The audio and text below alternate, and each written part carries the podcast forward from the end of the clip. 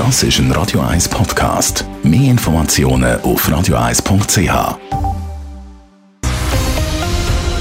Radio 1 Thema.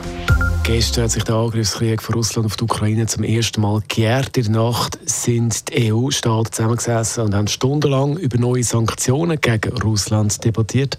Adrian Sutter, jetzt steht das zehnte Sanktionspaket. Um was geht es da? Ja, in erster Linie geht es um Industriegüter, die Firmen aus der EU jetzt nicht mehr dürfen auf Russland liefern Das sind zum Beispiel Teile für Maschinen, aber auch so spezialisierte Sachen wie Kräne oder auch Antennen oder Teile für Spezialfahrzeuge, Ersatzteile für Lastwagen oder auch Triebwerke. Das Ziel ist ganz klar, die EU-Staaten wollen damit die russische Wirtschaft schwächen. Wenn die all das Material nicht mehr bekommen, haben sie nach diesen nach mehr Probleme zum Ersatzteil bekommen und produzieren. Und vor allem soll es Russland schwerer gemacht werden, Kriegs Kriegsmaterial zu produzieren. Aus diesem Grund hat es auch eine Schwette von Elektroteilen auf dieser Sanktionsliste, die nicht mehr geliefert werden Die haben zum Beispiel für Drohnen können gebraucht werden oder andere militärische Mittel. Auch Wärmebildkameras dürfen von den EU-Firmen nicht mehr auf Russland geliefert werden. Aber Russland kann jetzt ja angehen und das Material einfach außerhalb der EU einkaufen, oder nicht?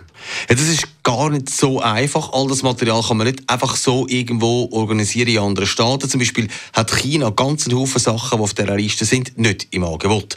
Und dann kommt dazu, dass die EU den Staaten, die an Russland liefern, droht. Von der EU heisst klar, dass sie den Handel auch mit den Ländern stoppen, wo Russland beliefert und ihnen Material zur Verfügung stellt, das sie im Krieg benutzen können.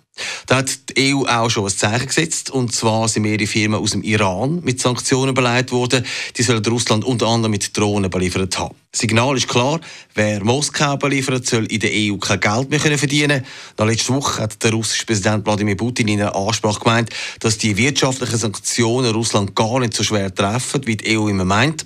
Dort hat er aber noch einen Haufen andere Sachen erzählt, die gelogen oder zumindest total unglaubwürdig sind.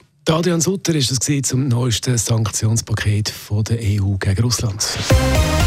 Radio 1 Thema. Jederzeit zum Nachlesen als Podcast auf radio1.ch.